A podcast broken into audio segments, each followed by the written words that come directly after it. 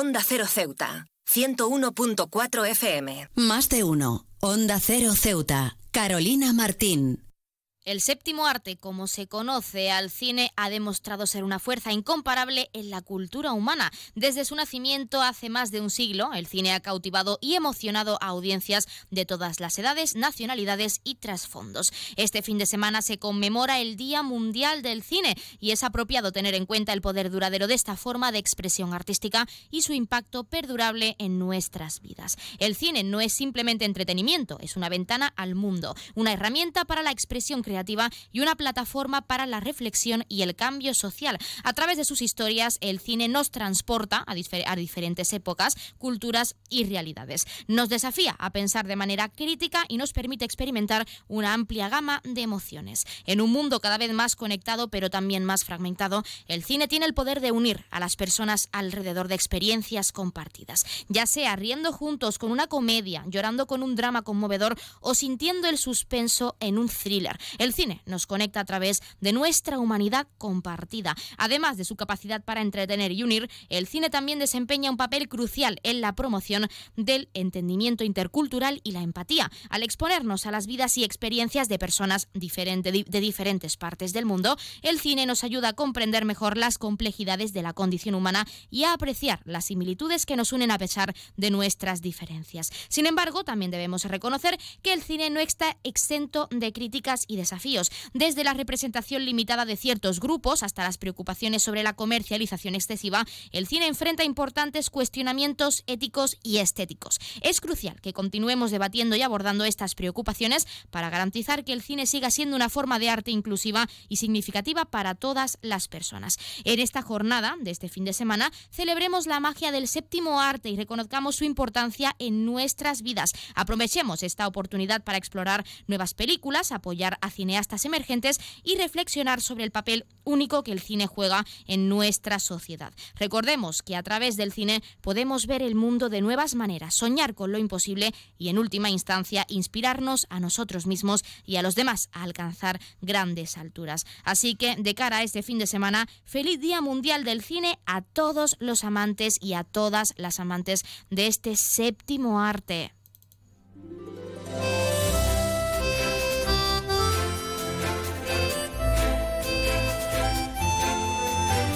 Muy buenas tardes. Arrancamos el programa de este viernes 9 de febrero y lo hacemos hablando del cine, su relevancia y su evolución a lo largo de la historia de cara a ese Día Mundial. Nosotros arrancamos ya con una nueva edición de nuestro programa Más de Uno Ceuta. Vamos a desconectar como cada día por un rato con un programa que viene cargado de temas interesantes.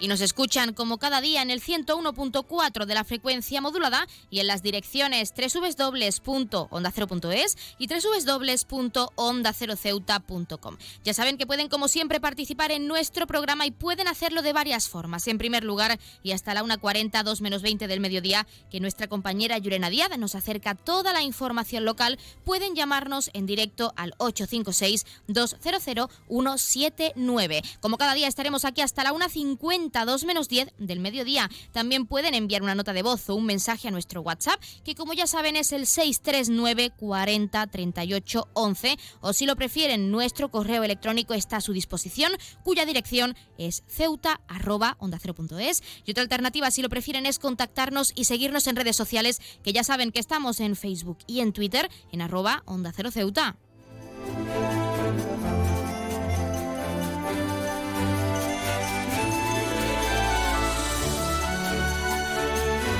Pueden contarnos si creen que el cine es un pilar esencial en la sociedad, si ha evolucionado a grandes niveles a lo largo de los años e incluso cómo consumen este séptimo arte. Ya saben que también pueden participar para felicitar a un ser querido que cumpla años, dedicarle una canción o incluso pedirnos su tema favorito para que suene durante unos minutos en nuestro espacio, porque como siempre les decimos, queremos escucharles con nuevas canciones, géneros musicales, experiencias, recetas, anécdotas, así que y contacten con nosotros porque queremos que nos hagan partícipes de su vida diaria.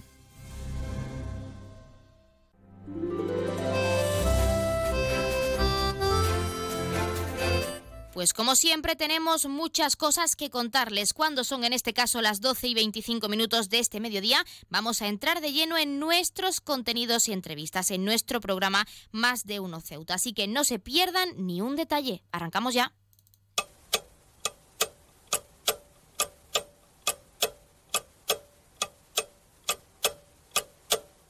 Y arrancamos, como siempre, conociendo la última hora. La ciudad ha constituido el Centro de Coordinación Operativa para el seguimiento del temporal y de las incidencias que se han producido a consecuencia de este. Hasta el momento, el teléfono 112 de emergencias ha recibido más de una treintena de incidencias, sin que en ninguna de ellas haya habido que lamentar daños personales. Por ese motivo y con el objetivo de extremar las precauciones, la ciudad ha ordenado el cierre de todos los parques y jardines, el patio de armas de las murallas reales, la explanada de embolsamiento, así como las instalaciones deportivas al aire libre. Hay que tener mucho cuidado en el día de hoy.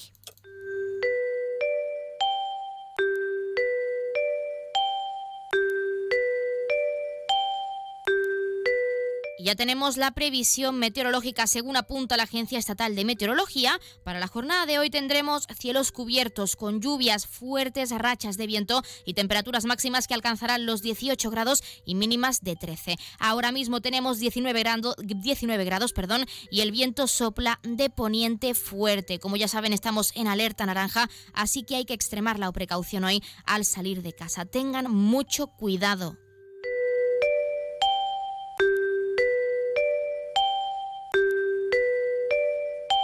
Y como siempre queremos acercarles también la noticia curiosa del día. El Carnaval de Cádiz esconde muchas sorpresas y curiosidades. En este caso queremos centrarnos en ese gran teatro Falla, lugar donde se celebra el tradicional concurso de agrupaciones. Habrán podido comprobar que esta marca está muy presente, al igual que en algunos productos de merchandising que se pueden comprar en la capital gaditana. Pero quizás nunca se han parado a pensar en el significado de este logo, porque se puede relacionar, por supuesto, con el nombre del teatro. Pero según explica Paco Mesa, el que fuera conserje del teatro durante muchos años en su cuenta de Facebook, es que G F no significa Gran Teatro Falla, sino que su creador ideó el logotipo para denominar al Carnaval de Cádiz durante la dictadura, fiestas típicas gaditanas, siendo así la manera en la que se le conocía. Como lo oyen, esta marca fue creada por Luis de la Vega, jefe de la maquinaria del Teatro Falla durante 30 años. Su logotipo se leía realmente como FTG, fiestas típicas gaditanas, como decimos, pero se proyecta cada día sobre el telón como si fuera GTF, usándose también para hacer merchandising.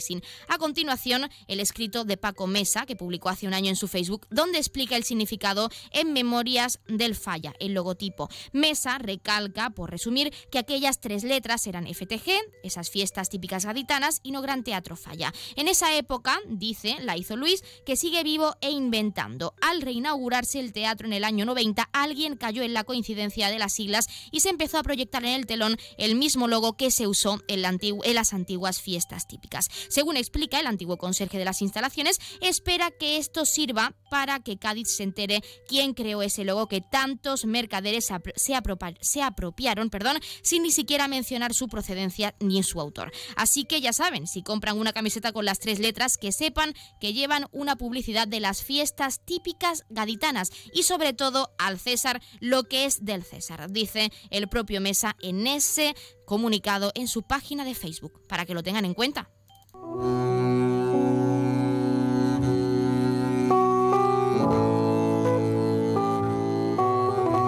vamos a conocer la agenda cultural, como siempre. A la venta continúan las entradas para ver el próximo 17 de febrero a las 7 y media de la tarde en nuestro Teatro Auditorio el proyecto de la actriz y monologuista canaria Antonia San Juan, entrevista con mi hija Mari, una crítica feroz hacia el patriarcado. Recordar, las entradas se pueden adquirir tanto de forma presencial en la taquilla del teatro como a través de la web www.ceuta.es por precios que oscilan entre los 3 y los 10 euros. También recordar que estos días 10, 11 y 12 10, 11 y 12, sí, tendrá lugar en nuestra ciudad, en nuestro teatro auditorio también, el encuentro orquestal.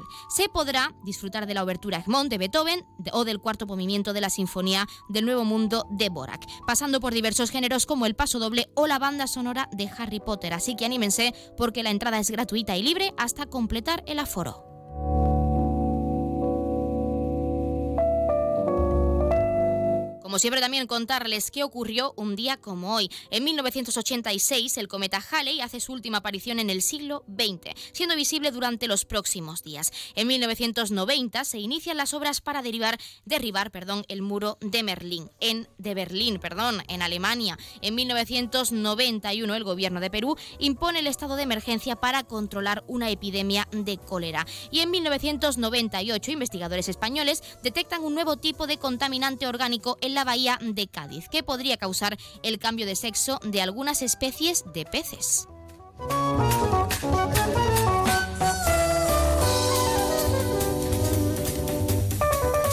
Como siempre también contarles qué le ha estado ocurriendo esta semana y de cara al fin de semana a uno de nuestros signos del zodiaco. Hoy es el turno de Sagitario. Sagi, tu vida está siendo un poco montaña rusa últimamente. Y no porque estén pasando mil cosas, sino porque te está costando gestionarlo todo. Esta semana has necesitado organizarte un poco, ir cerrando capítulos y debes seguir haciéndolo de cara al fin de semana. No dudar ni un segundo de ti. Sabes que tienes que tomar decisiones arriesgadas, Sagi, pero cuanto antes las tomes, mejor. Tienes que poner orden en tu vida como sea. Una vez que lo pongas, te empezarás a sentir en calma e incluso mejor contigo mismo, que es bastante importante.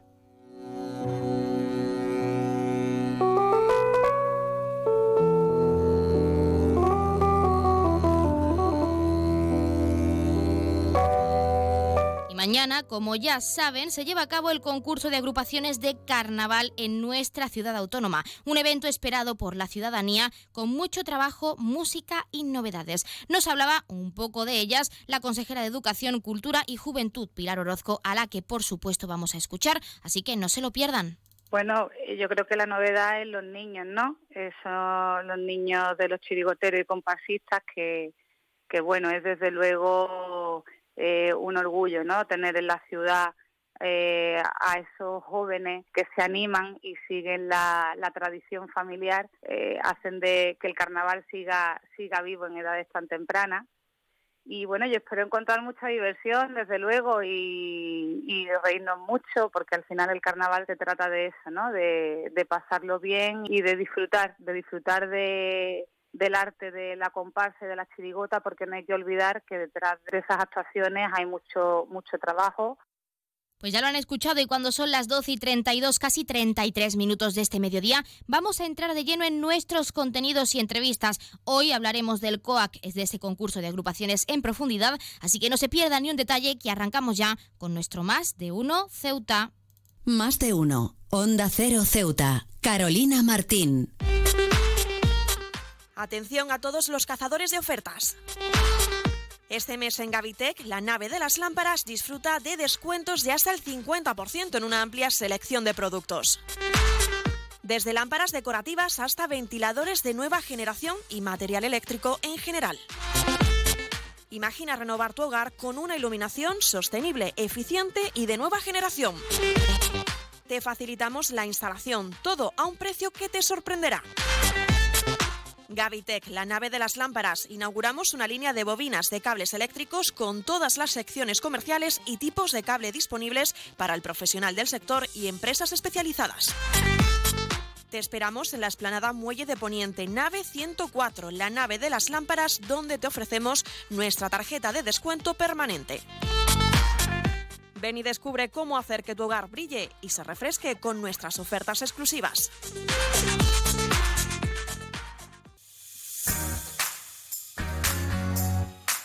Aguas de Ceuta les recuerda a sus abonados que tienen a su disposición la oficina virtual donde podrán realizar múltiples gestiones, controlar sus facturas, consumos, realizar sugerencias o reclamaciones, modificar la domiciliación bancaria, activar o desactivar la recepción de sus facturas en formato papel. ACEMSA dispone además de una app en la cual podrán realizar avisos de averías, reclamaciones y disponer de acceso a diferentes links relacionados con nuestra empresa.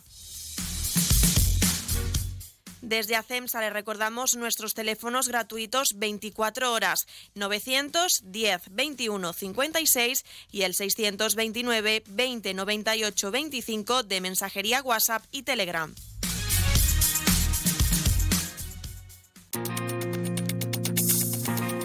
Clínica Septen, Centro de Reconocimiento de Conductores Promoción especial. Reconocimiento médico para obtención por primera vez de permisos de conducción.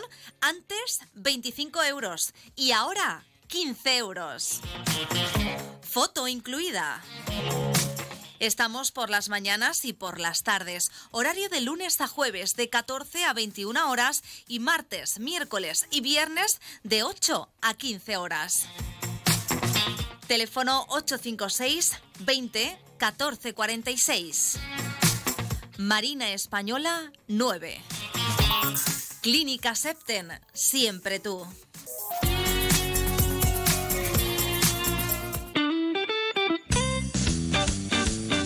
Mueco Ceuta, como siempre ofreciendo a nuestros clientes un buen servicio y buenos productos. Dormitorios juvenil y de matrimonio, baños, salones, sofás, cocinas, especialidad en armarios empotrados y vestidores al gusto del cliente. Puertas tanto de paso como de cocina que podrás personalizar. Mueco Ceuta, en ampliación Muelle de Poniente, Avenida Reyes Católicos y Loma Margarita. Mueco Ceuta, nuestro objetivo, la satisfacción de nuestros clientes. Onda Cero Ceuta, 101.4 FM.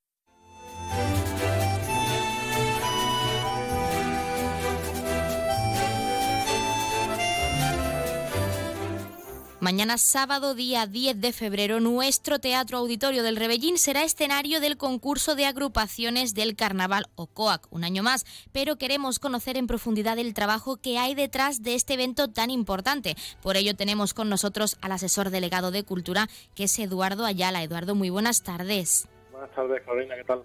¿Qué tal? Bueno, para quien no lo sepa, porque siempre estamos al tanto de ese concurso, pero queremos conocerlo en profundidad, así que, en primer lugar, ¿cuál es el formato de participación en este evento y cuáles son las categorías en las que en este caso se va a competir en nuestra ciudad? Pues mira, eh, el formato del COA de nuestra ciudad es un formato de participación libre, al más estilo gaditano, y las categorías que recogen las bases del mismo pues son las de chirigota y comparsa, las de coros y cuartetos, aunque en esta ocasión pues tan solo se han presentado agrupaciones de la modalidad de, chirigotas y comparsas, que son las que tendremos eh, mañana en las tablas del Rabín.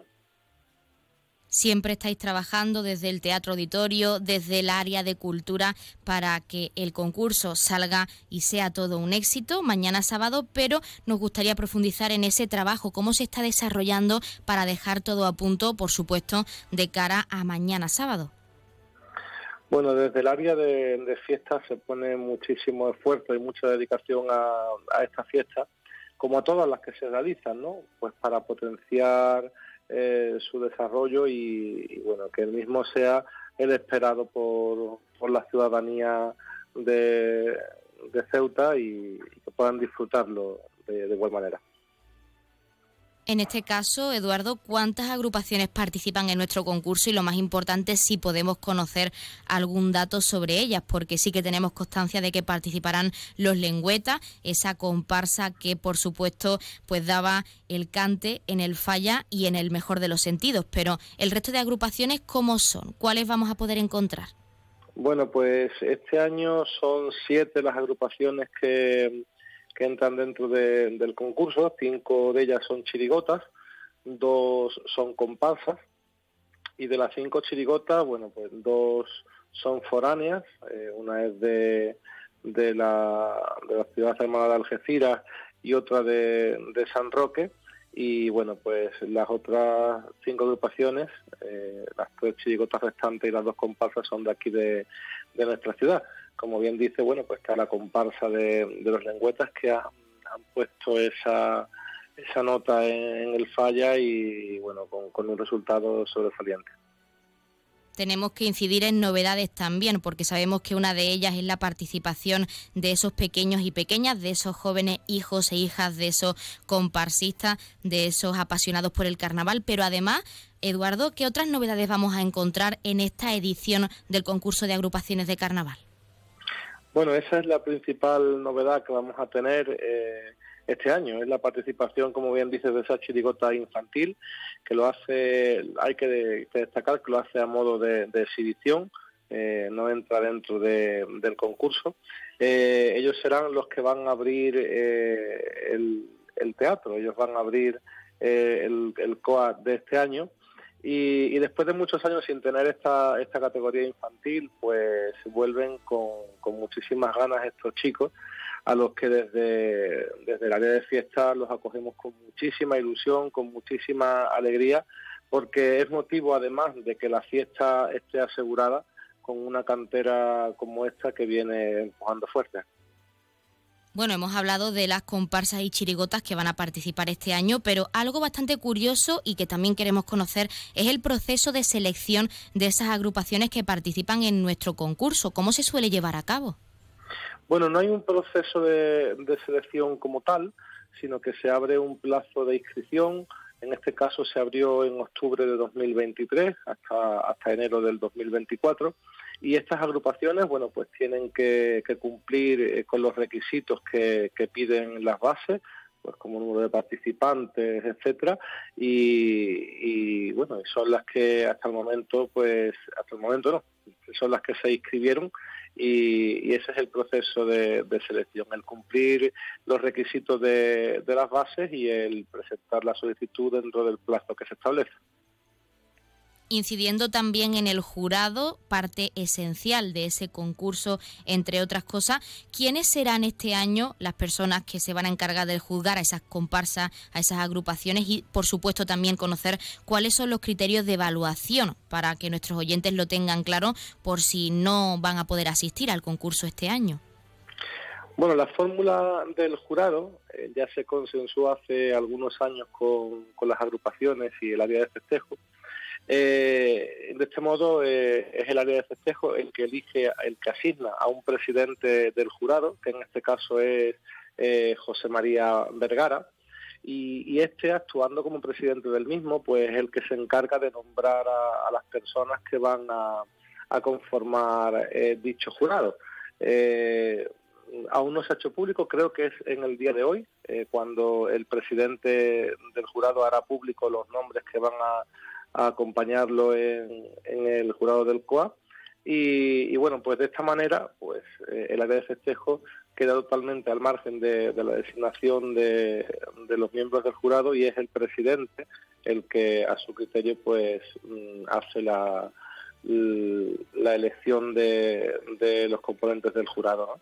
Eh, luego, bueno, pues el tema de, las deliberaciones y, y, los criterios pues son los que recoge los que recogen las bases, ¿vale? Y, bueno, que ellos mejor que nadie conocen y el tema de, de puntuaciones, pues se puntúa la letra, se puntúa la música, eh, se puntúa la afinación de cada una de las de los grupos que, que, tienen que cantar, es decir, pues de la presentación que hacen, de los pasodobles, de los cuplés, eh, se puntúa también el, el estribillo del cuplé y luego bueno pues en el en el popurrí además de la letra de la música y de la y de la afinación pues está el engarce de esas cuartetas que van que van cantando.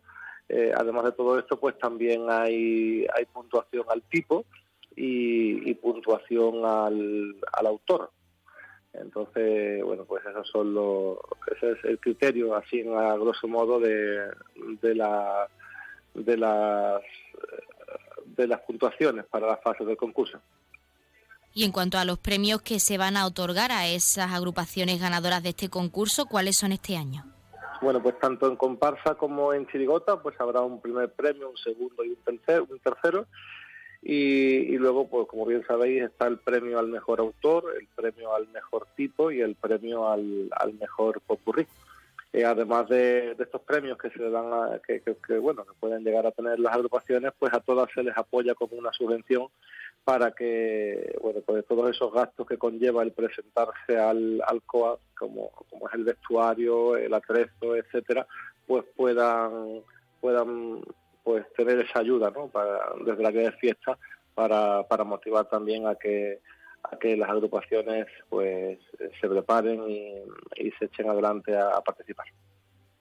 Edu, pues para finalizar y lo más importante, en tu caso como asesor delegado de Cultura y también Ceutí, que ha vivido año tras año la evolución de este concurso de agrupaciones y de este carnaval, ¿qué impacto tiene este evento tan tradicional para los caballas en nuestra comunidad local y también en la promoción de ese carnaval que este año también ha llegado con muchas actividades, con un programa bastante amplio? Pero ¿qué impacto tiene el COAC en Ceuta? Bueno, yo creo que, la evolución del COA ha sido muy positiva, eh, sobre todo en calidad. Muestra de ello es la participación de algunas de las agrupaciones en el COA galitano. Eh, ya no solo la participación, sino que han ido pasando de fase hasta llegar a cuartos de final y esto pues se traduce en el trabajo y el empeño que se pone siempre por parte de las agrupaciones de, mejorar y evolucionar año tras año. Y con respecto al impacto, pues tengo que decir que el COA, bueno, es la cabeza visible del Carnaval de Ceuta y esto pues hace que se mueva muchísimo eh, a su entorno en muchos sectores de la ciudad, pues desde maquilladores, peluqueros, modistas, eh, comercios de tejido, eh, mercería, empresas que patrocinan, eh, por tanto, se pone de manifiesto la importancia que tiene no solo a nivel social, sino también a nivel económico dentro de la ciudad. Entonces, bueno, pues es un, concurso en el que debemos de, cuidar, de fomentar y que, bueno, que forma parte de las tradiciones de, nuestra tierra y, tenemos que estar ahí apoyándolos y motivándolos pues nos quedamos con ese mensaje, Eduardo Ayala, y también, como siempre, estaremos muy pendientes de ese concurso de agrupaciones, de agrupaciones perdón, que se llevará a cabo mañana, día 10 de febrero, en ese Teatro Auditorio del Rebellín. Y agradecer también la participación en nuestro programa para hablarnos de ese trabajo previo y de todo lo que significa este concurso. Muchísimas gracias. Gracias a vosotros.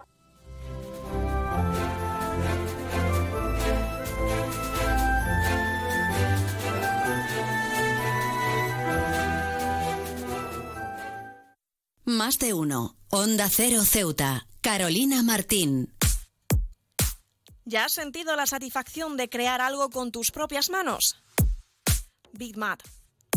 Protección y vestuario laboral, herramientas, electricidad, calefacción, ventilación, ladrillos, aislamiento, maderas y paneles, jardín, baños. Eres lo que haces. Big Mat. La imaginación es libre. ¿Cuál es tu proyecto? Reparar, construir, fijar y montar, crear, sellar, especialidades. Bitmap, la tienda profesional de la construcción. Cementos y materiales de construcción en Ceuta, en Muelle Alfau. Teléfono 956 51 71 17. Bitmap. Tu hogar es un reflejo de tu personalidad. Onda Agraria. Agricultura, pesca, ganadería, mercados. Aquí empezamos Onda Agraria, una hora recorriendo con todos vosotros el campo español. Resolver consultas, dudas de ámbito legal o ámbito administrativo que nos envían los oyentes. Cuéntenos un poquito esa aceituna, cómo se traduce luego en el aceite, qué tipo de aceite nos da. La voz del campo. Para los amantes de la cerveza, la posibilidad de que no haya lúpulo, pues hace que se nos pongan los pelos de punta. Cuéntanos, como ya saben nuestros oyentes, la climatología es una de las Onda Agraria. Pablo Rodríguez Pinilla y Soledad de Juan. Sábados y domingos a las 6 de la mañana y siempre que quieras en la web y en la app de Onda Cero. Te mereces esta radio. Onda Cero, tu radio.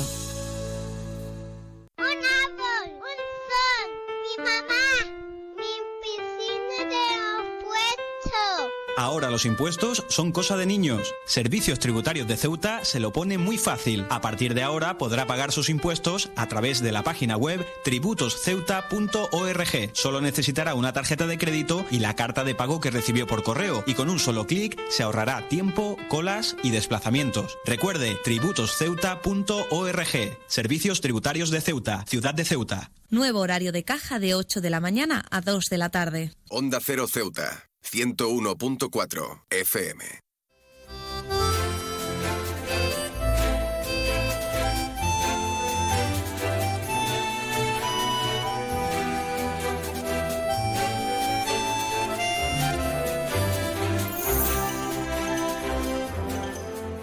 Como cada viernes contamos con nuestra sección de cine y como siempre lo hacemos de la mano de nuestro colaborador Juan Carrasco. En este caso queremos hablar de la serie True Detective. Juan, muy buenas tardes. Hola, ¿qué tal? Buenas tardes. Bueno, sabemos que True Detective siempre ha sido una serie aclamada por el público, pero ¿qué tiene de especial? Porque siempre nos hemos encontrado este tipo de series eh, relacionadas con asesinatos o con casos misteriosos, pero esta en concreto, ¿qué aporta? Tiene varias cosas mm, bastante originales. En primer lugar, que cada temporada eh, está interpretada por, por una pareja de detectives totalmente distinta. Entonces, se pueden ver de, de manera eh, independiente, incluso desordenada, porque, porque cada temporada es un caso y cada caso es completamente un mundo en una parte generalmente de Estados Unidos. Y, mm, tiene también de, eh, original que los repartos están muy, muy cuidados. Eh, bueno, en la primera temporada, que es la más famosa, tuvo a Woody Harrelson y a Matthew McConaughey, y, de ahí, pues, hay, por ahí han desfilado Colin Farrell, o en esta esta última temporada, que es la cuarta, eh, la protagonista principal es Jodie Foster. Eh, siempre eh, actores y actrices de, muchísimo renombre. el presupuesto es bastante amplio y, la calidad de, los episodios es siempre muy cuidada. es la bandera, una de las banderas de la HBO, cuando porque en 2014 fue cuando salió esta serie eh, la HBO era la, que tenía la hegemonía de, de las series en streaming. Ahora tiene bastante más competencia, pero cuando la HBO saca una de, de sus temporadas bandera, la verdad es que los cimientos de la competencia tiemblan. Así que eh, la segunda, tercera temporada fueron un poco decayendo, fueron eh, al menos fue recogida con peor acogida por parte de tanto de público como de crítica. A mí ya saben los oyentes que no me gusta separar público y crítica porque me parece que es un poco todo lo mismo, pero bueno, eh, se dice así así nos entendemos. Y esta cuarta temporada mm, está otra vez a, a, los niveles de la primera y ha subido mucho el listón. Así que está especialmente bien y yo la recomiendo. Vamos, de hecho, como tú mismo nos has comentado, la primera temporada fue la más aclamada, pero las siguientes bajaron el ritmo. Sin embargo, como también nos has dicho, esta cuarta temporada parece retomar el curso que comenzaba con esa primera en cuanto a HBO se refiere, a ese bombazo que tuvo. ¿Qué podemos saber de ella? ¿Por qué crees que esta cuarta temporada nos va a deslumbrar como hizo la primera? Porque han vuelto a atinar con el guion. Eh, el guion es siempre, por, por, por, mucho que se contrate a, alguien con mucho talento, no solo el talento, también tienes que tener un poco de suerte, una pizca de suerte, y el guion vuelve, vuelve a estar muy bien. Y la ambientación me parece clave. Eh, a mí, personalmente, yo soy un fan de, las ambientaciones gélidas y esta, este, este caso está ambientado en, en una población de Alaska eh, justo en la época de invierno en la que eh, se oculta el sol y no sale hasta meses después. Entonces, eh, ese ambiente opresivo que, te genera el frío intenso y la oscuridad hace que el caso sea especialmente interesante y, claustrofóbico. Y eso hace que los personajes estén, por un lado, un poco locos y por otro lado, tengan bastantes dificultades. Hay que decir que en el primer capítulo, eh, sin hacer ningún tipo de spoiler, eh, todo empieza con la desaparición de unos cuantos científicos que hay en una estación polar en el Ártico. Y a partir de ahí todo se va liando y el caso eh, es de lo más intrigante. Yo recomiendo que aquellos que decidan darle una oportunidad a esta serie, que, que es apenas de ocho capítulos, no vean ni siquiera los trailers, porque en algunos de los trailers se desvela alguna cosita que, es bastante sorprendente y que es preferible que no se sepa. Bueno, las dos protagonistas son dos pedazos de mujeres, nunca mejor dicho, dos actrices de renombre. Y también nos gustaría preguntarte, Juan, en tu caso como crítico, como cinéfilo, ¿crees que aportan esa chispa que le faltaba a las anteriores temporadas y que pues ha conseguido que suba el ritmo, que se mantenga en cuanto a su primera temporada? Sí, el problema de, las temporadas que han salido más flojas no han sido los actores, porque siempre han buscado gente que, además de gente buena, que tengan química entre ellos. Este también es el caso. Eh, la directora eh, claramente ha apostado por, por, mm, una pareja femenina, eh, también es original, porque ha habido, creo recordar, digo un poco de memoria, dos temporadas con parejas masculinas y una tercera con un hombre y una mujer. Esta vez ya son dos mujeres y y, le aportan un, toque distinto que a mí me, parece que le queda muy bien a, esta temporada. tanto Jodie Foster como Cali Ray son dos, como tú dices, pedazos de actrices y pedazos de mujeres que, con edades distintas, con capacidades distintas eh, en lo interpretativo y, hasta, bueno, eh, hasta de razas distintas. Así que esa, esa diferencia entre ambas hacen que, sin embargo, casen muy bien, encajan muy bien y tienen mucha química. Eh, las dos son bastante ariscas de trato, los personajes, por supuesto, las actrices no, y, sin embargo eh, se llevan bien entre ellas después de haber tenido algún que otro contratiempo. Por supuesto, son personajes eh, muy complejos y atormentados, como, como, como debe ser en una, en, una aventura de detective que se precie. Así que los personajes están muy bien trazados también. Juan, siempre cabe la posibilidad de que alguno de nuestros oyentes no haya visto esta serie o incluso que la dejase a la mitad por lo que hemos comentado de ese bajón que pegó en la segunda y tercera temporada. Y para quienes quieran, tú mismo has dicho darle una oportunidad a esta cuarta temporada con todo lo bueno que acabamos de valorar en esta sección de hoy. ¿Se puede ver cada temporada de forma independiente o tienen que tener en cuenta varios factores porque cada una tiene relación entre sí? Porque es algo bastante importante a destacar. Sí, sí, en absoluto. No hace falta que se vean de manera independiente. De hecho, si uno quiere ir sobre, lo, sobre seguro, a mí no me parecen delenables la segunda y la tercera, pero es verdad que bajan un poquito. Si alguien quiere solamente caviar, se puede ver la primera y la cuarta sin ningún tipo de problema y también se las puede ver desordenadas. Si a alguien le apetece primero empezar por, por la cuarta, puede hacerlo, porque no tienen absolutamente nada que ver entre ellas, que es un poco la idiosincrasia de esta serie y una de las cosas que eh, por un lado tiene de bueno y por otro lado tiene de malo, porque cuando te gustan y te enganchan los personajes, te quedas con ganas de más. Pero la parte buena es que la siguiente temporada vas a ver seguramente personajes también muy interesantes. Y de lo que has podido ver, Juan, también un poco para finalizar, porque hemos hablado de lo positivo, pero ¿hay algo a mejorar dentro de esta cuarta temporada? Quizá un poquito un ritmo más, eh, más ágil en algunos de los capítulos, eh, aunque son ocho y no, no te llega a hartar en ningún momento ninguno de ellos, eh, seguramente sería lo único que, yo diría que, tiene algún que otro traspiés. Por lo demás, me parece que, es una temporada bastante redonda.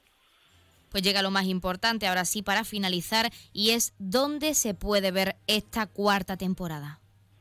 HBO es una serie bandera de la HBO y la HBO es la que la que la pone en escena. Eh, está asociada hoy por hoy a a Movistar, pero se puede ver independiente también eh, el que tenga contratado HBO por separado. Pues nosotros, como siempre, nos quedamos con esta recomendación y, como siempre, también agradecer que nos hayas dado este espacio en nuestra sección y en nuestro programa para recomendarnos esta cuarta temporada de True Detective. Y, como siempre, hasta la semana que viene. Muy bien, hasta la semana que viene.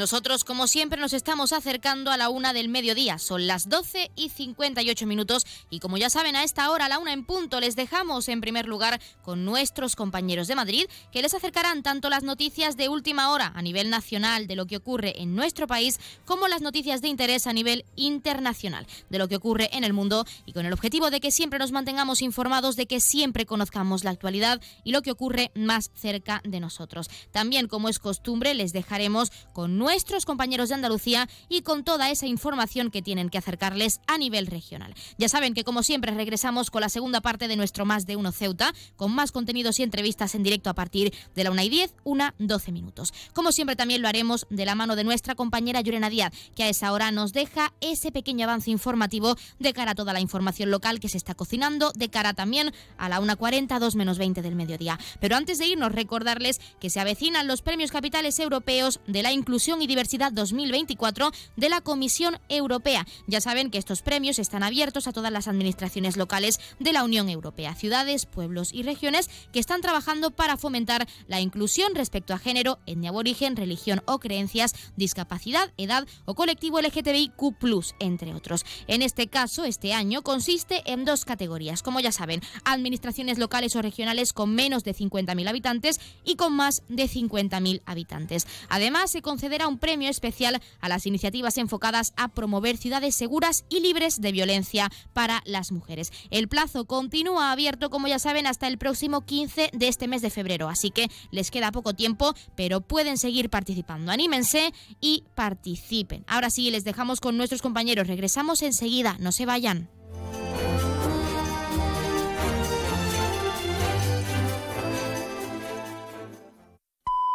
Es la una de la tarde, mediodía en Canarias.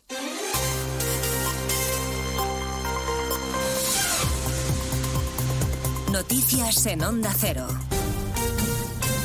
Buenas tardes, avanzamos a esta hora algunos de los asuntos de los que hablaremos con detalle a partir de las 12 en Noticias Mediodía con las protestas del campo acaparando el interés informativo. Cuarto día de tractoradas y movilizaciones, de cortes de carretera y de bloqueos y de negociaciones de momento estériles. Las protestas planean esta mañana entre Madrid y el Ministerio del Interior, que ha desplegado un amplio dispositivo de seguridad para evitar que las tractoradas deriven en violencia. La foto de los tractores en las ciudades se repite esta mañana. En Pamplona hay cerca de 300 en pleno corazón de la capital Navarra, Pamplona. Jorge Tirapu. Desde primera hora de la mañana los tractores bloquean el centro de Pamplona al que se puede acceder en transporte urbano. Se produce además en esta jornada un encuentro entre el Gobierno de Navarra y las organizaciones agrarias que se extiende ya por espacio de tres horas. Los agricultores señalan que no van a aflojar el paso. Bueno, pues yo creo que la gente está muy fuerte, la gente está muy cabreada, la gente está muy molesta, se ve impotente de asumir todos los requisitos y todo lo que nos, nos están haciendo pasar por la normativa 2030. Tras este encuentro decidirán si continúan con las próximas movilizaciones. En Bilbao ocupan ya la explanada de San Mames. En Oviedo han dormido acampados en el centro de la ciudad, en la calle Uría, que sigue bloqueada, mientras la Guardia Civil trata de contener a esta hora varias columnas de tractores que se dirigen a Valladolid, donde mañana se celebra la gala de los Goya. Los agricultores han llamado a boicotear la ceremonia y el alcalde de la ciudad, Jesús Julio Carnero, le ha pedido esta mañana en más de uno a los agricultores que respeten la convivencia porque con diálogo mejor que con violencia. Lo más importante que tiene el ser humano es la capacidad de comunicación, de dialogar y por tanto yo creo que reconducir esas reivindicaciones de nuestros agricultores, de nuestros ganaderos, al diálogo, eh, reflexionar sobre ellos, con ellos,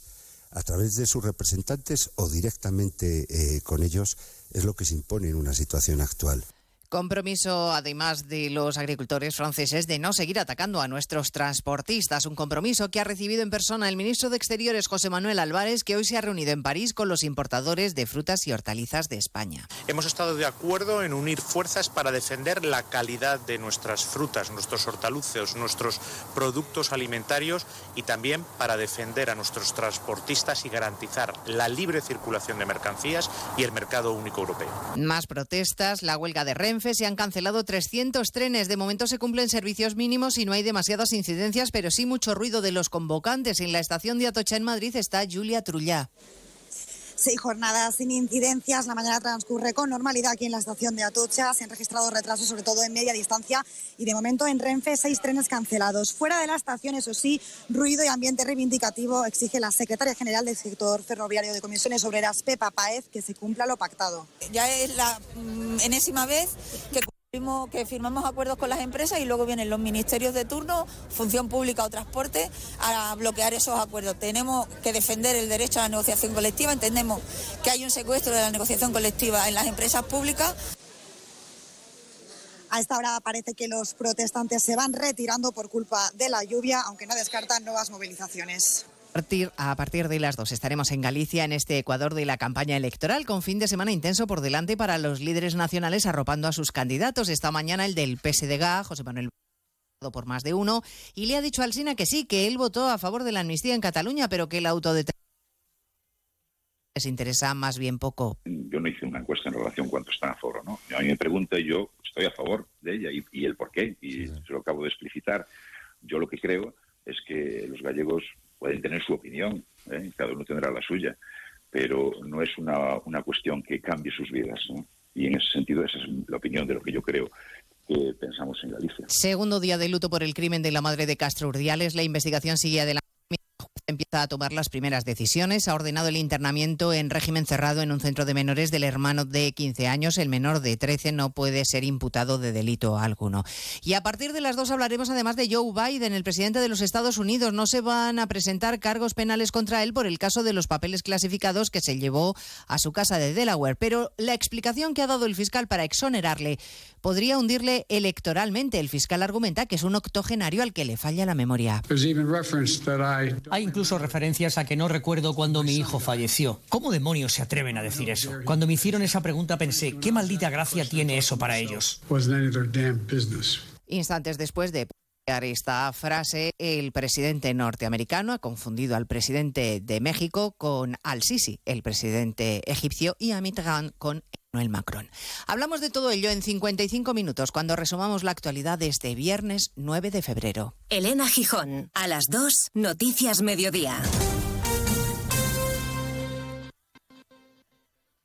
¿Sabes qué alimentos que comemos habitualmente son tóxicos? para nuestras mascotas? ¿Por qué los perros comen césped? ¿Cuánto duermen los gatos? ¿Qué tienes que hacer si quieres viajar con tu mascota a otro país? Todas las respuestas en Como el perro y el gato con Carlos Rodríguez. Sábados a las 3, domingos a las 2 y media y siempre que quieras en la app de Onda Cero. Patrocinado por Forsan, los especialistas en cuidados, higiene y cosmética natural para las mascotas. Te mereces esta radio. Onda Cero, tu radio.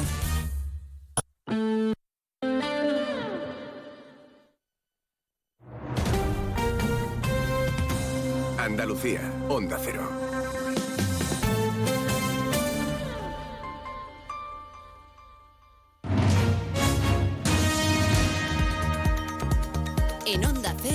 Noticias de Andalucía. Marcha con. Hola, ¿qué tal? Buenas tardes. Hacemos a esta hora un repaso a la actualidad andaluza de este viernes 9 de febrero. Llueve con intensidad, sobre todo en la mitad occidental de la comunidad, agua que viene bien para el campo, para llenar embalses.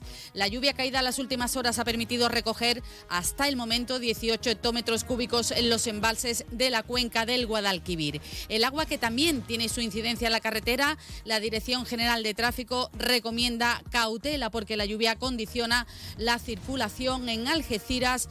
Se ha tenido que activar el plan de emergencia municipal en su fase de prealerta por el paso de la borrasca Carlota, que ya ha provocado el desprendimiento de parte de la cubierta de un pabellón deportivo en Algeciras y ha derrumbado una carpa instalada en los barrios para la celebración de una tagarninada. Todos los servicios municipales están actuando en la retirada de árboles y de contenedores caídos por el viento. Y en los puertos de Algeciras y Tarifa mantienen hasta ahora canceladas sus conexiones con Tánger y también con Ceuta. También la flota del Golfo de Cádiz se ha quedado hoy amarrada a puerto. El viento que puede soplar con rachas de más de 100 kilómetros a la hora, que también ha impedido hoy abrir eh, Sierra Nevada. Las ansiadas lluvias que han llegado también a la provincia de Málaga esas no han conseguido frenar las protestas de los agricultores que mantienen cortada la carretera A37 en Cañetela Real y también la A7278 a la altura del municipio de Tebais, que los trabajadores del campo afrontan su cuarto día de movilizaciones en toda España para exigir soluciones a la, a la crisis de precios que desde hace años atraviesa el sector. Y también hoy los trabajadores de Renfe secundan una huelga que está transcurriendo con normalidad con el cumplimiento de los servicios mínimos fijados. Renfe cifra el seguimiento de la huelga en todo el país en un tímido 5%. Los sindicatos elevan esta cifra al 90% aquí en Andalucía. Francisco Lepidas, representante del sindicato Comisiones Obreras,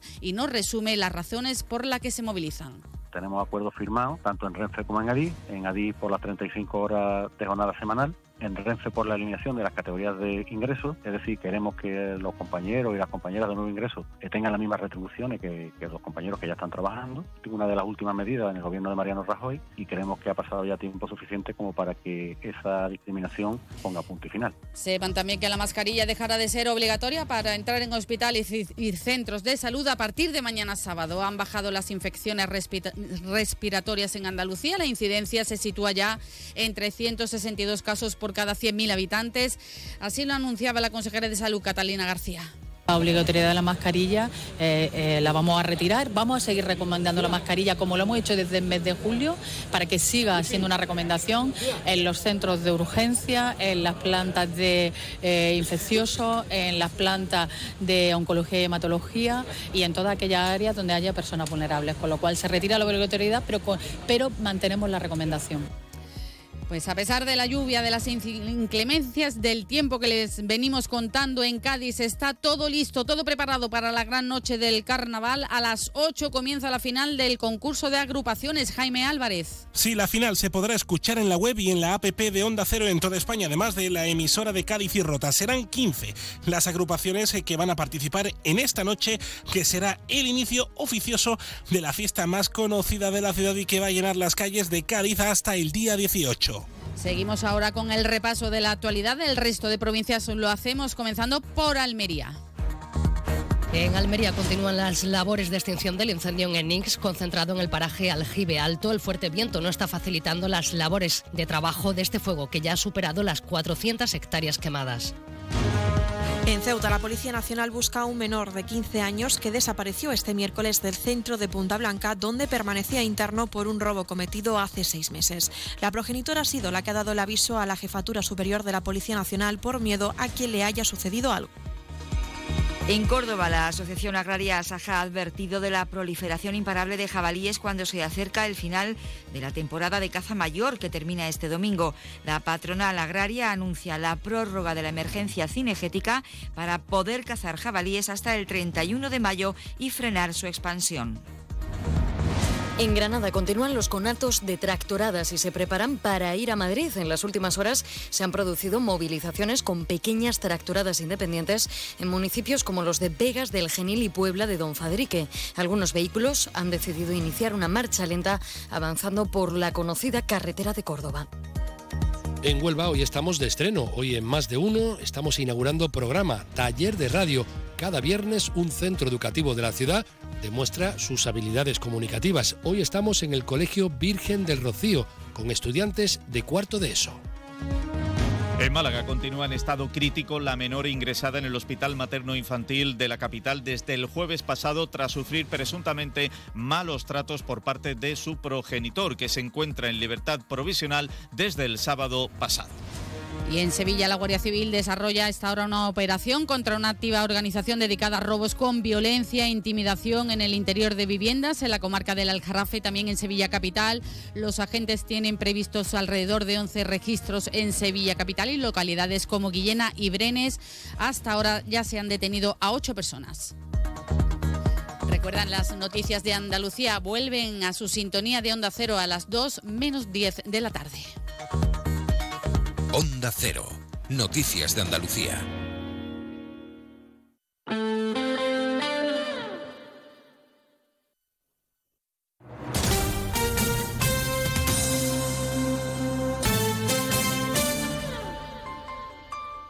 Onda Cero Ceuta. 101.4 FM. Más de uno. Onda Cero Ceuta. Carolina Martín.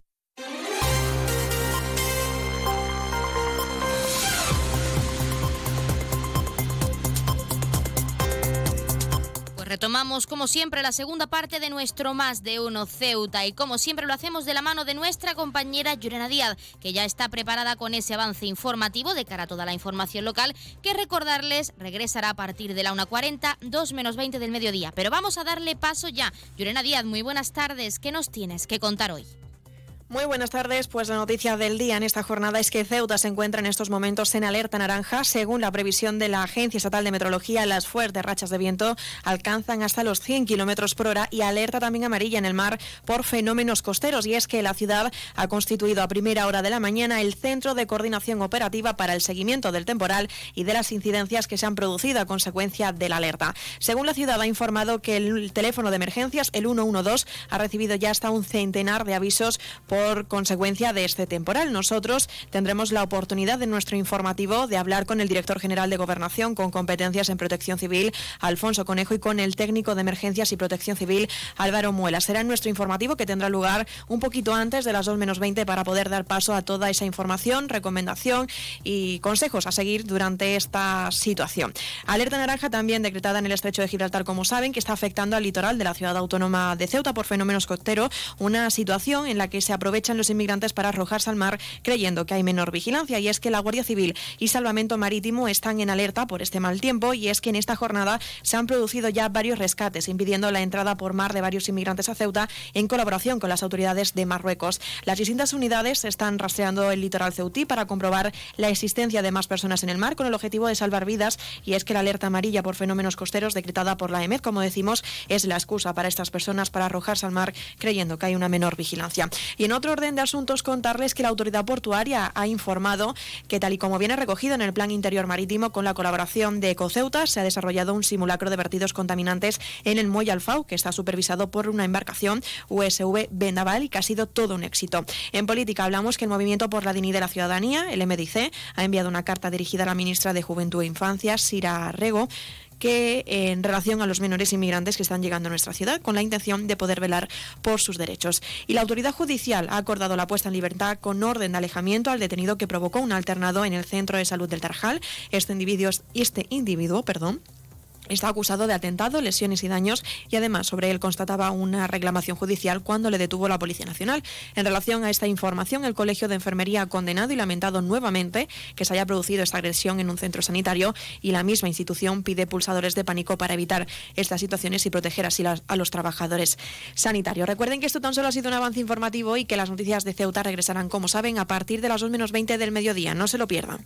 Pues muchísimas gracias, como siempre, a nuestra compañera Llorena Díaz, que nos deja ese pequeño avance de cara a la información local, que en este caso regresa un poco antes de la 1.42 menos 20, por, eh, para poder conocer en profundidad esos datos de la incidencia en nuestra ciudad, de, lo, de esa, de ese, de esa mm, temporal, de esa borrasca, perdón, que por desgracia pues nos está afectando a, a todo el litoral. Así que nosotros continuamos aquí con nuestro Más de Uno Ceuta, con nuestros contenidos y entrevistas. Arrancamos ya con esta segunda parte así que no se pierdan ni un detalle.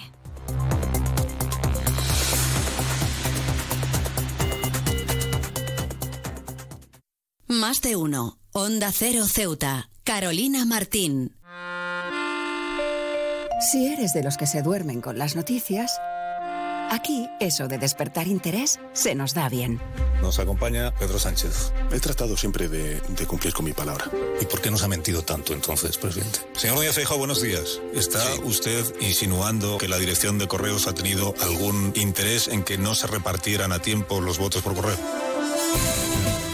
Pocos se atreven a preguntar lo que todos queremos saber, pero en Onda Cero contamos con más de uno. Si escuchar lo mismo de siempre te cansa, despiértate con Alsina. Más de uno con Carlos Alsina. De lunes a viernes desde las 6 y siempre que quieras en la web y en la app. Onda Cero, tu radio. Onda Cero Ceuta, 101.4 FM.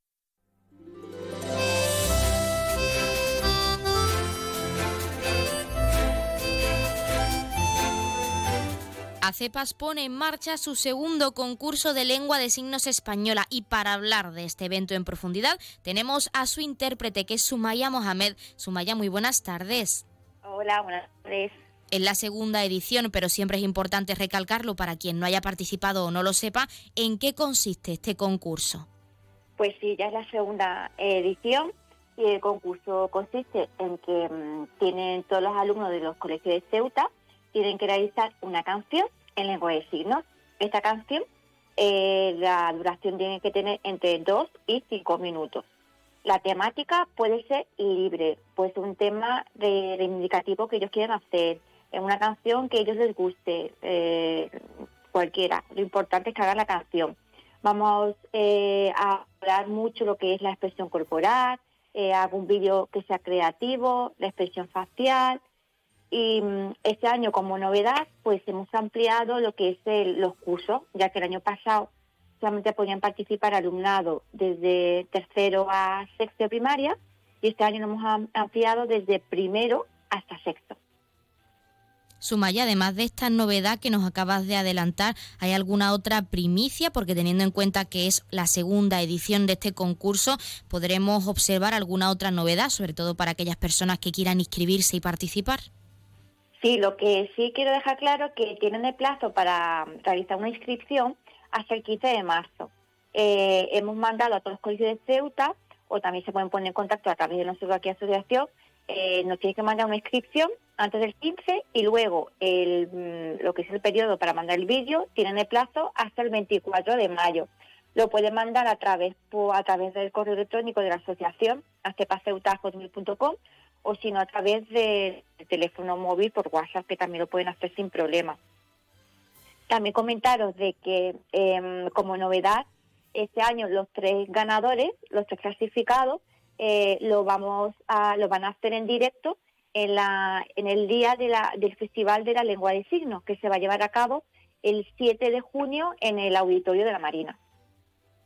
Sumaya, queremos hablar en profundidad de ese desarrollo en esta segunda edición, un año más de este concurso tan interesante y que pone en marcha esta asociación ACEPA. ¿Cómo se va a llevar a cabo esta edición concretamente? Sobre todo para aquellos alumnos o aquellas personas que sean nuevos, que vayan a participar por primera vez y no sepan cómo funciona o cómo tienen que interpretar la canción que ellos elijan. ¿Cómo se suele llevar a cabo?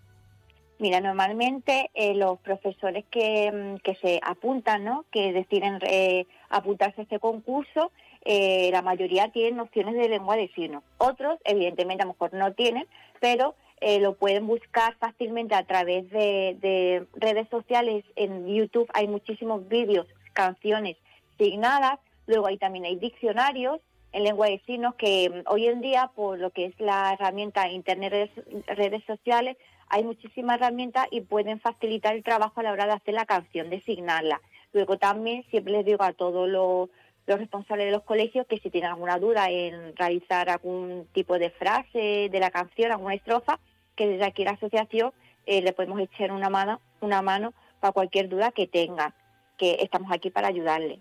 Eh, sobre todo también vamos a valorar mucho lo que es la puesta en escena, em, eh, si quieren hacer un baile junto con la expresión corporal también lo pueden hacer, porque la lengua de signos, aparte de designar, engloba pues muchos mm, muchas ramas en general, engloba lo que es la expresión corporal, la expresión facial y, mm, y cualquier duda que tengan porque se pongan en contacto con nosotros, que estamos aquí para, para ayudarlos.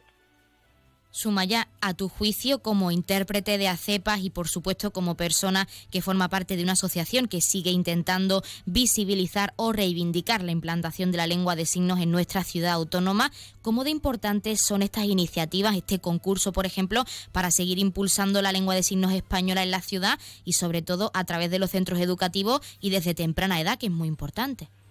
Exacto, esta, nosotros desde la asociación, desde la asociación ACEPAS, pues intentamos pues involucrar a toda la sociedad que conozca este idioma, esta lengua, que muchas personas sordas pues se encuentran en su día a día con muchas barreras. Qué mejor manera, en este caso, en este ámbito, en el ámbito educativo, nosotros, como sabes, llevamos también la guía educativa en los, en los centros de, los colegios de Ceuta mm, y qué manera más bonita y más divertida que a través de una canción sin ellos, sin darse cuenta, están aprendiendo vocabulario, están aprendiendo vocabulario, eh, aprenden a, al saber cómo conocer o cómo comunicarse con una persona sorda, por si el día de mañana estos niños o niñas que tienen se encuentran con un compañero sordo o sorda, pues por lo menos saben mm, cómo defenderse o cómo comunicarse con, estas personas con discapacidad auditiva. De hecho, la primera edición perdón, de este concurso tuvo una gran acogida. Sumaya, ¿esperáis desde ACEPA lo mismo de este año, de esta segunda edición del concurso? Sí, esperamos. Es más, como te he dicho anteriormente, hemos, ampliado, hemos ampliado perdón, los cursos. El año pasado empezamos desde tercero hasta sexto, pero de ver tanta demanda y también el año pasado nos comentaron que alumnados tanto de primero como de segundo también querían pues participar. Entonces, pues este año pues hemos decidido que también los de primero y segundo, pues ¿por qué no? Aunque sean más pequeños, pero pueden hacer otra canción más corta o más infantil, como lo que ellos prefieran. Pero que hemos abarcado un poquito más para que la lengua de signos llegue hasta los cursos eh, más eh, primarios. Pues para finalizar, nos has comentado cómo pueden apuntarse, quiénes pueden participar, hasta cuándo pueden participar, pero queremos tu opinión personal, tu mensaje final para todos nuestros oyentes de cara a formar parte de este concurso que por supuesto tiene un fin bastante reivindicativo e importante en nuestra sociedad actual, que es visibilizar la lengua de signos española. ¿Por qué tú como intérprete Sumaya les animas a participar en este concurso? Les animo a todos los niños y las niñas a participar porque aparte van a, van, se lo van a pasar muy bien, van a trabajar en equipo con la clase, van a aprender muchísimo y sobre todo lo que van a hacer es romper barreras de comunicación. Gracias a estos niños y niñas van a poder las personas sordas a disfrutar de la música porque por desgracia eh, muchos cantantes y eh, bandas de música pues no tienen esa figura de intérprete en todos lados o, o no están subtituladas pero gracias a este tipo de, concursos, eh, los niños y niñas harán una canción y estará adaptada a lengua de signos para que las personas sordas también puedan disfrutar de la música, porque ellos también pueden sentir la música. Pues nos quedamos con ese mensaje final y Sumaya Mohamed, como siempre, queremos agradecer que nos hayas dado unos minutos para hablarnos de este segundo concurso de lengua de signos española en nuestra ciudad autónoma y de cómo ACEPA sigue reivindicando así la implantación de esta lengua tan importante para esa comunidad, para ese colectivo en nuestra ciudad. Muchísimas gracias. Muchas gracias a vosotros.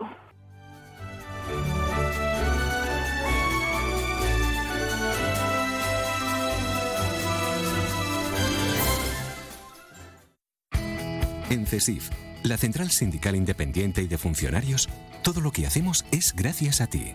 Porque con tu confianza y apoyo, tú lo haces posible. CESIF es otra clase de sindicato. Independiente y profesional, transparente y cercano. Sindicato más representativo en las administraciones públicas de España y en muchas empresas privadas. Sea cual sea tu profesión, en la función pública o en la empresa privada, CESIF es tu sindicato. Vota CESIF. Defiende tu trabajo. Pues como siempre han escuchado las palabras del sindicato CESID, de uno de nuestros colaboradores, y como siempre ya tenemos al otro lado de la línea esa asamblea territorial de Cruz Roja con ese sorteo en directo como es costumbre. Así que vamos a darles paso ya. Asamblea Territorial de Cruz Roja, muy buenas tardes. Buenas tardes. A continuación les ofrecemos el sorteo correspondiente al día de hoy, 9 de febrero.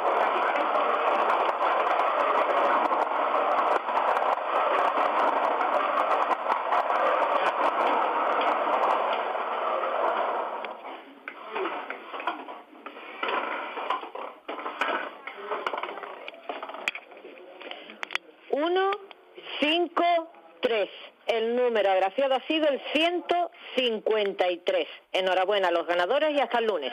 Pues hasta el lunes a la Asamblea Territorial de Cruz Roja y como siempre muchísimas gracias por participar con ese sorteo en directo, como es costumbre. Y enhorabuena a todos los premiados y premiadas que como cada día esperamos hayan recibido esa gran noticia con nosotros y que no hayan sido pocos, que de cara a ese fin de semana y con este día de temporal nunca viene mal recibir una gran noticia como esta. Recordarles el número agraciado de hoy, que ha sido el 1 153, 153, popularmente conocido como el pimiento. 153, el pimiento. Y ahora sí, pasamos a conocer esos números de interés. Ya saben que el 112 es para emergencias, 016, lucha contra el maltrato, el 900, 018, 018 para el acoso escolar y el 024, el teléfono de atención a conductas suicidas. Y si quieren contratar un servicio de taxi, ya saben que en esta hermosa ciudad en Ceuta contamos con dos empresas. La primera es Autotaxi con el 800 956-925-225 y también tenemos Radio Taxi con tres números de teléfono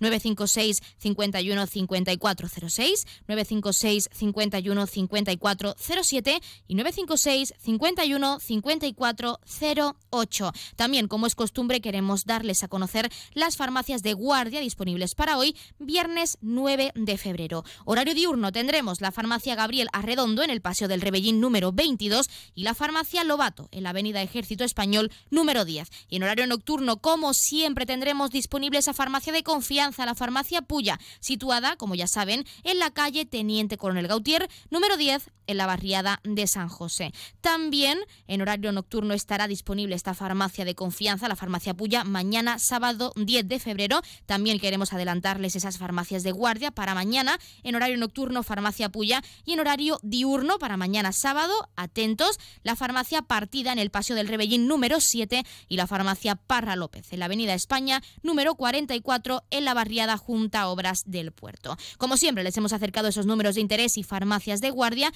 y en este caso vamos a dejarles con unas palabras de nuestros colaboradores y regresamos enseguida con la recta final de nuestro Más de Uno Ceuta. No se vayan todavía, que nos queda mucho por contarles.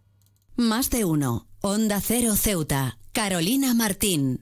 Los fines de semana cuidamos de nuestras mascotas con Carlos Rodríguez. Vamos con las consultas, ya sabéis que nos las podéis mandar de cualquier tipo, de cualquier animal y ya está. Cuando el perro se anima mucho, el cachorro lo persigue y hasta le muerde en el costado y ya le ha arrancado pelo. ¿Qué tengo que hacer con eso? ¿Por qué el gato mete los juguetes en el bebedero? ¿Qué le Sí, pasa a este sí. gato? Como el perro y el gato. Cuidaros mucho y como siempre, sois la caña de España. Sábados a las 3, domingos a las 2 y media de la tarde y siempre que quieras en la app y en la web de Onda Cero. Patrocinado por Menforsan, los especialistas en cuidados, higiene y cosmética natural para las mascotas. Te mereces esta radio. Onda Cero, tu radio.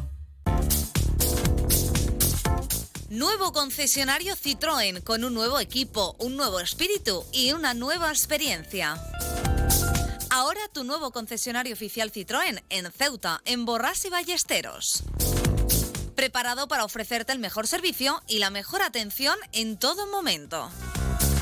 Nuevo concesionario oficial y servicio técnico Citroën en Ceuta, en Borras y Ballesteros, Avenida España, número 26.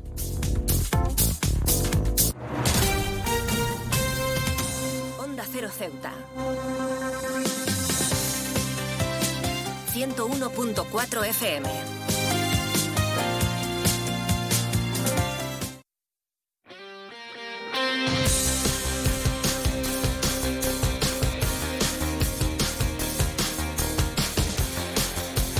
Eso que escuchan es nuestra sintonía de deportes, porque como cada viernes queremos acercarles los titulares más destacados de cara a este fin de semana. El primer apunte es que la Policía Nacional presentaba su calendario de actividades deportivas programadas con motivo de su bicentenario. Hasta el próximo mes de octubre, la ciudad autónoma será sede de diversos eventos cuyo objetivo es conmemorar esta figura haciendo partícipe a toda la ciudadanía ceuti. Vamos a escuchar al subinspector Ignacio de Lima que nos explicaba en profundidad cómo se van a desarrollar dichas actividades. No se lo pierdan.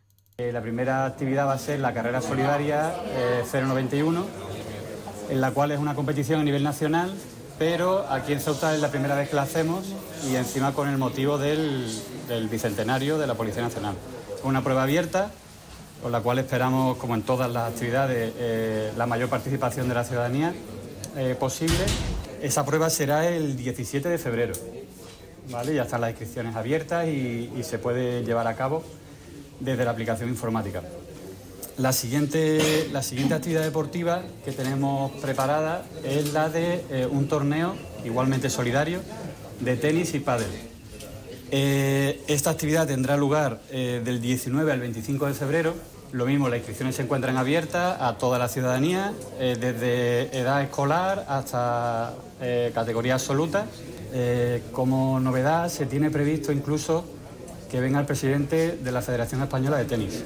Igualmente, posteriormente tenemos eh, un torneo que se divide en dos, de fútbol 7 y fútbol 11. En este caso está, está cerrado a Fuerza y Cuerpo de Seguridad y Fuerzas Armadas. ¿vale? Tenemos pendiente también eh, un partido benéfico con jugadores del Ceuta y antiguos jugadores del Ceuta, que también tendrá lugar en fechas venideras y, es para que lo tengamos en cuenta.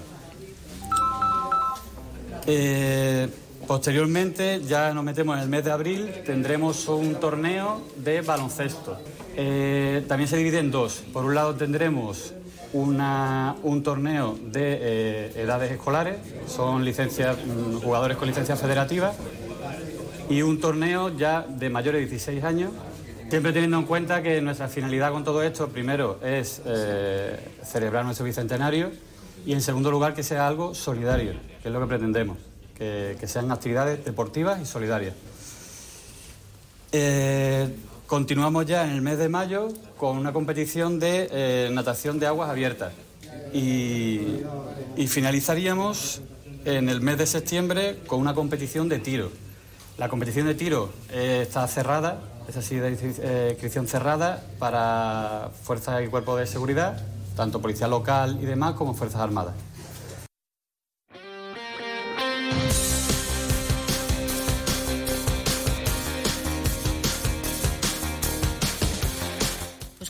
Hablando de deportes, en este caso de la Federación de Baloncesto de Ceuta, porque se celebraba este fin de semana las finales del circuito 3x3. Sin embargo, ha suspendido la jornada de hoy, viernes 9 de febrero, debido a, la alerta naranja por temporal. Pero cuando se aseguró, aseguran desde la Federación de Baloncesto, se reprogramarán los partidos suspendidos en una fecha posterior. Sin embargo, los de mañana sábado y pasado mañana domingo se mantienen, así que no hay ningún problema.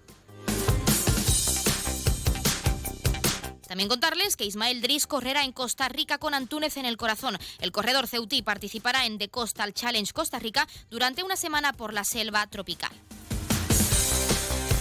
Y un último apunte, Gonzalo Barredo, segundo en la primera Copa de España de Gravel. Esta nueva prueba se desarrolló en tres cantos, donde el ciclista de Septenfrantes cuajó una gran carrera. Al evento también acudieron ciclistas del Club Deportivo San Urbano.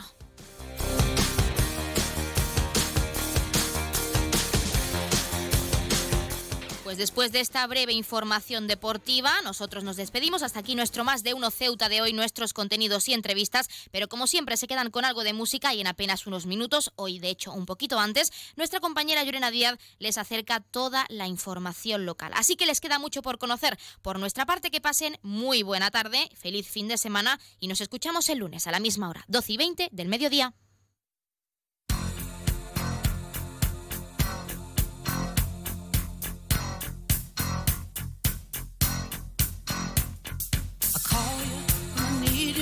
my heart.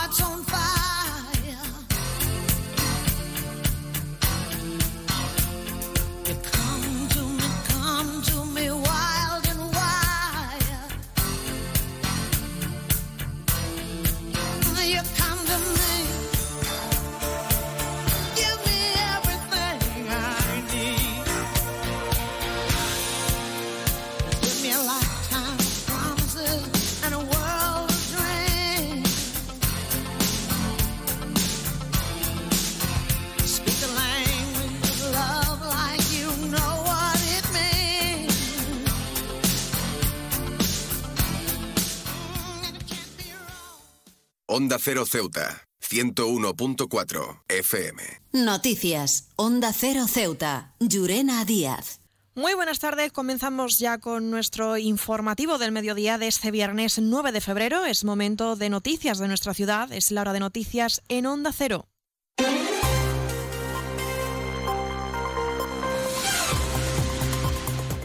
Y comenzamos como siempre nuestro informativo repasando la previsión meteorológica y es que según apunta la Agencia Estatal de Meteorología para la jornada de hoy tendremos cielos cubiertos con abundantes precipitaciones y fuertes rachas de vientos, temperaturas máximas que alcanzarán los 18 grados y mínimas de 13. Ahora mismo tenemos 18 grados y el viento en la ciudad sopla de poniente. Servicios informativos en Onda Cero Ceuta. Pues como sabrán, Ceuta se encuentra en estos momentos en alerta naranja. Según la previsión de la EMET, las fuertes rachas de viento alcanzan hasta los 100 kilómetros por hora y la alerta también amarilla en el mar por fenómenos costeros.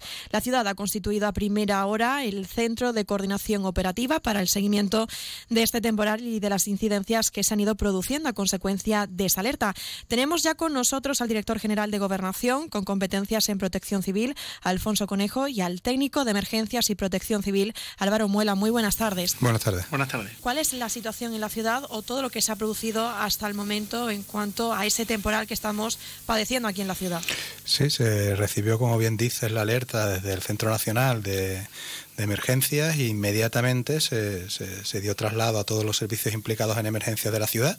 Se constituyó, como bien has informado, un, centro de coordinación en el que también participa delegación de gobierno, Guardia Civil, Policía Nacional. Nos pusimos en contacto con todos los organismos, desde eh, los dependientes del Estado, de la, de la delegación de gobierno y todos los servicios de emergencia dependientes de la ciudad, a los que quiero agradecer desde luego todo el trabajo realizado hasta ahora. Policía local, bomberos, parque móvil, por supuesto los servicios de emergencia 112 y todos los implicados en ello están haciendo un trabajo como siempre excepcional y bueno, eh, con refuerzo además eh, de lo que hayan necesitado, no solamente las patrullas ordinarias, sino también todos los refuerzos que necesiten. Son muchísimas incidencias por toda la ciudad, producidas fundamentalmente por el viento, que algunas, pues claro, está revisten peligro pero por suerte y por la profesionalidad, de, en este caso, ya digo, de, todos los servicios de emergencia, pues bueno, se están pudiendo solventar al menos eh, sin daño de, consideración en las personas eh, y, con toda la prevención necesaria, ¿no? En estos aspectos ha habido que cortar calles en muchos aspectos, también eh, precintar jardines que, donde hubiera arboleda que pudiera caer, polideportivos descubiertos, en fin, todo lo que se ha considerado que tiene riesgo, ¿no? Y desde luego hace un llamamiento, para eso también es muy importante los medios de comunicación, hacer un llamamiento a la población de que utilice el 112, no solamente cuando se produce la emergencia, sino también cuando detecte que se puede producir algún peligro y que no solamente eh, refuercen. Ahora seguramente el, técnico de, protección civil detallará mucho mejor que yo lo que son la prevención a la, ciudadanía, pero que no solamente piensen en la seguridad propia, sino también en la de los demás, reforzando pues mm, también en, las viviendas pues cualquier elemento que pueda caer a la calle, macetas, porque la verdad es que el viento está siendo muy muy fuerte. Las consecuencias del temporal siguen siendo notorias en la ciudad. ¿Cómo ha sido esa jornada de esta, de esta noche ¿no? en cuanto a esos avisos que aún así se siguen produciendo a lo largo de esta jornada? Sí, los avisos son permanentes, gracias a Dios son múltiples. Ya digo, por eso ha habido que reforzar y están a destajo todos los, servicios de emergencia de los que tenemos que estar orgullosos, sinceramente, en la ciudad, de cómo de, la implicación que tienen ¿no? y, de la voluntariedad. Pues antes también, incluso hablando de voluntarios, pues también se han puesto a, nuestra disposición los voluntarios de protección civil y otros organismos, todos, la verdad. Y cosas de las que hay que estar orgullosos, sinceramente, en esta ciudad y desde luego pues sí se van solventando pero claro estando en todo el territorio nuestro con tanta diversidad que hay desde zonas eh, eh, de eh, arboladas de medio ambiente otros con otras características en fin un núcleo urbano muy denso pues bueno pues ha habido que, que multiplicarse. Pero bueno gracias a Dios ya digo, la profesionalidad de todos esos miembros pues hace que, que, hasta ahora pues todo se esté solventando de la mejor manera. Hablaremos ahora de las diferentes medidas para poder prevenirlo, pero hacía hincapié, Alfonso, en llamar ¿no? la ciudadanía a ese 112, al 112, para poder avisar de cualquier consecuencia o alerta que se pudiese dar o que sea visible.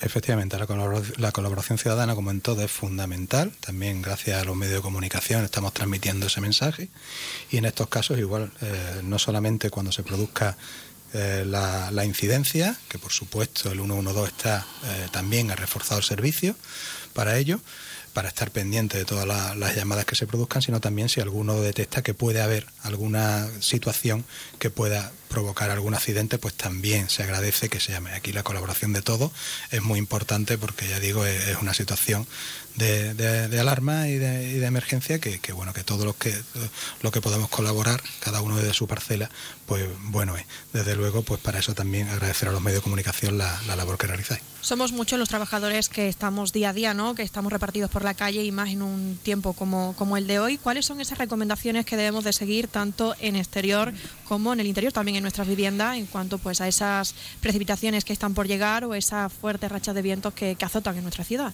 concretamente son dos tipos de recomendaciones. Sería primero la de viento en la ciudad. La, más importante es no mover el vehículo, al menos que sea necesario salir de casa, eh, para evitar cualquier tipo de incidencia. Si en el caso que saliera ese vehículo a la calle, pues circula despacio y con precaución, eh, si hay elementos en la carretera que los evite para evitar colisión con ellos. Luego también lo, que es, lo prevenir el eh, cierre de puertas y ventanas, mm, retiro de los balcones y azotea todos los objetos que puedan caer a la calle y provocar un accidente, comprobar antenas, toldos, andamios, cuidar con las vallas publicitarias y arboledas que estén susceptibles de caída. También aplace, bueno, también mantenerla permanentemente informada a través de la si hubiera unas recomendaciones de prensa y televisión o medio de comunicación, que es muy importante, como ha hecho el director general. Y también evitar, eh, por la parte de campo, evitar las zonas arboladas, alejarse de muro, grúa, andamio, letrero, luminoso, valla publicitaria, estructura. Y ya en el tema del mar, evitar, por supuesto, estar cerca de la costa, un golpe de mar, pues puede ocurrir una desgracia. Y evitar también, como mucha gente se arriesga también, el deporte, ahora con estos vientos de un surfing, de sky surf, evitar ese, ese tipo de deporte porque puede, puede ser mayor el accidente que puede ocurrir. cualquier anomalía que detecte, como ha dicho el, director de, de, gobernación, referente a algo que pueda ocurrir, que llame el 112 y ya se activa el protocolo acorde a esa situación que ha llamado. Son muchas las personas que no son consecuentes de todos los riesgos que puede tener el salir no a la calle, ¿no? ¿Cuáles son los riesgos a los que se expone la ciudadanía cuando no es consecuente a la hora de tener en cuenta estas recomendaciones que nosotros le ofrecemos y se envalentona y salen a la calle? Pues mire usted, hace poco, subiendo para arriba el director y yo hemos visto como una chapa del mercado central, eh, de, lo que era una solera del, autobús, se ha salido volando.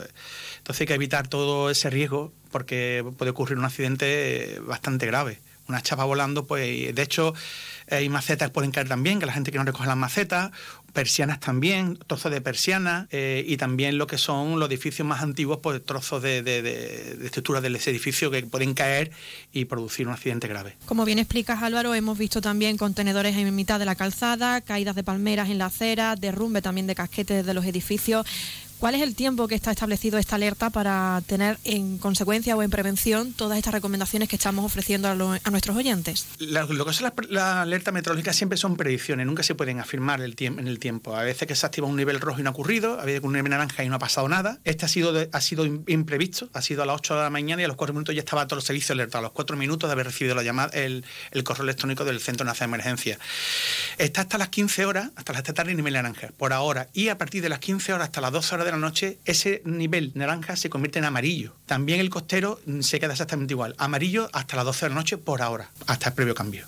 Es decir, que aunque se reduzca lo que es la alerta, tenemos que seguir teniendo en cuenta todas estas prevenciones y recomendaciones que nos estáis ofreciendo a nuestros oyentes. Sí, correctamente. Hay que, hay que, acatarlo en la medida de lo posible, mejor las recomendaciones de protección civil para evitar males mayores. Pues nosotros desde Onda Cero estaremos muy pendientes. Por el momento no hay que lamentar daños personales, eso también es importante recordarlo, pero las consecuencias del temporal pues están siendo notorias en nuestra ciudad. Director General de Gobernación, Alfonso Conejo, y técnico de Emergencia y Protección Civil, Álvaro Muela, muchísimas gracias por venir a traer nuestros estudios y agradecer también la labor que estáis haciendo en un día tan, tan movido como hoy. Muchas gracias a vosotros. Muchas gracias.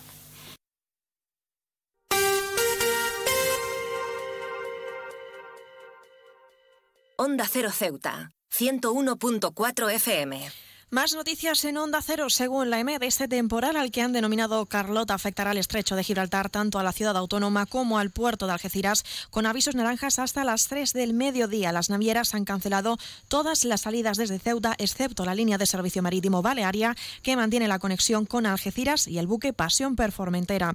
Cambiamos asunto y es que el Movimiento por la Dignidad y la Ciudadanía, el MDC, ha enviado una carta dirigida a la ministra de Juventud e Infancia, Sira Rego, en relación a los menores inmigrantes que están llegando a la ciudad autónoma con la intención de velar por sus derechos. Y hablando de inmigración, la, la policía, perdón, de inmigración, sí, Salvamento Marítimo y la Guardia Civil están actuando en el litoral ceutí, en la zona del Tarajal, para evitar entradas desde Marruecos de inmigrantes que aprovechan el mal tiempo para acceder a la ciudad. Y hablamos ahora de sucesos porque la Policía Nacional busca a un menor de 15 años que desapareció este miércoles del centro de Punta Blanca, donde permanecía interno por un robo cometido hace seis meses. La progenitora, la madre, ha sido la que ha dado el aviso por miedo a que le haya sucedido algo. Y la autoridad judicial ha acordado la puesta en libertad con orden de alejamiento del detenido que provocó un altercado en el centro de salud del Tarajal. Y es que este individuo está acusado de atentado, lesiones y daños y además constataba sobre él una reclamación judicial cuando le detuvo la policía. Relacionado con esta información, el Colegio de Enfermería ha condenado y lamentado nuevamente que se haya producido otra agresión en un centro sanitario y la misma institución pide pulsadores de pánico para evitar estas situaciones y proteger a los trabajadores sanitarios.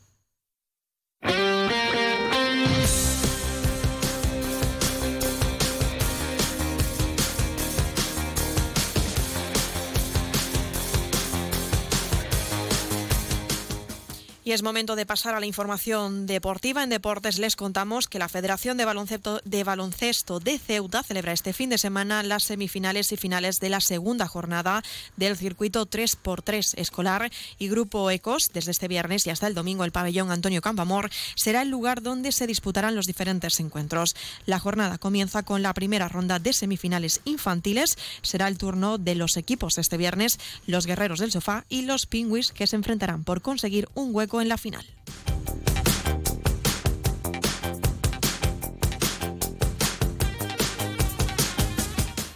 Y la agrupación deportiva Ceuta ha presentado los nuevos fichajes del mercado invernal, unos refuerzos que se incorporan en la plantilla para conseguir la salvación de los blancos. Se trata de Manu Rico, Cristian Rodríguez y Rodri Ríos.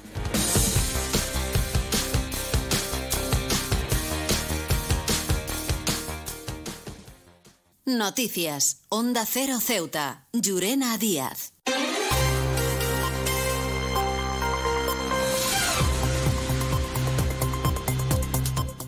Y nos estamos acercando a las 2 menos 10 al final de nuestro informativo. Se quedan ahora con nuestros compañeros de Andalucía que les acercarán toda la información a nivel regional. Y a partir de las 2 de la tarde, nuestros compañeros de Madrid les ofrecerán toda la actualidad a nivel nacional e internacional. Volvemos el lunes, como siempre, a partir de las 8 y 20 de la mañana para contarles todo lo que suceda en nuestra ciudad durante las próximas horas.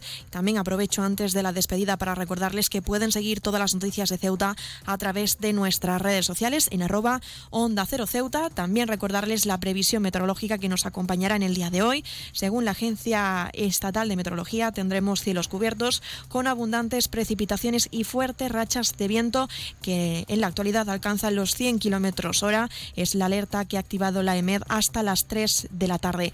El viento en la ciudad sopla de poniente y las temperaturas máximas serán de 18 y mínimas de 13. Mucha precaución y sigan todas las recomendaciones facilitadas por la ciudad para evitar daños y riesgo. Con esto me despido, que pase muy buena tarde y feliz fin de semana.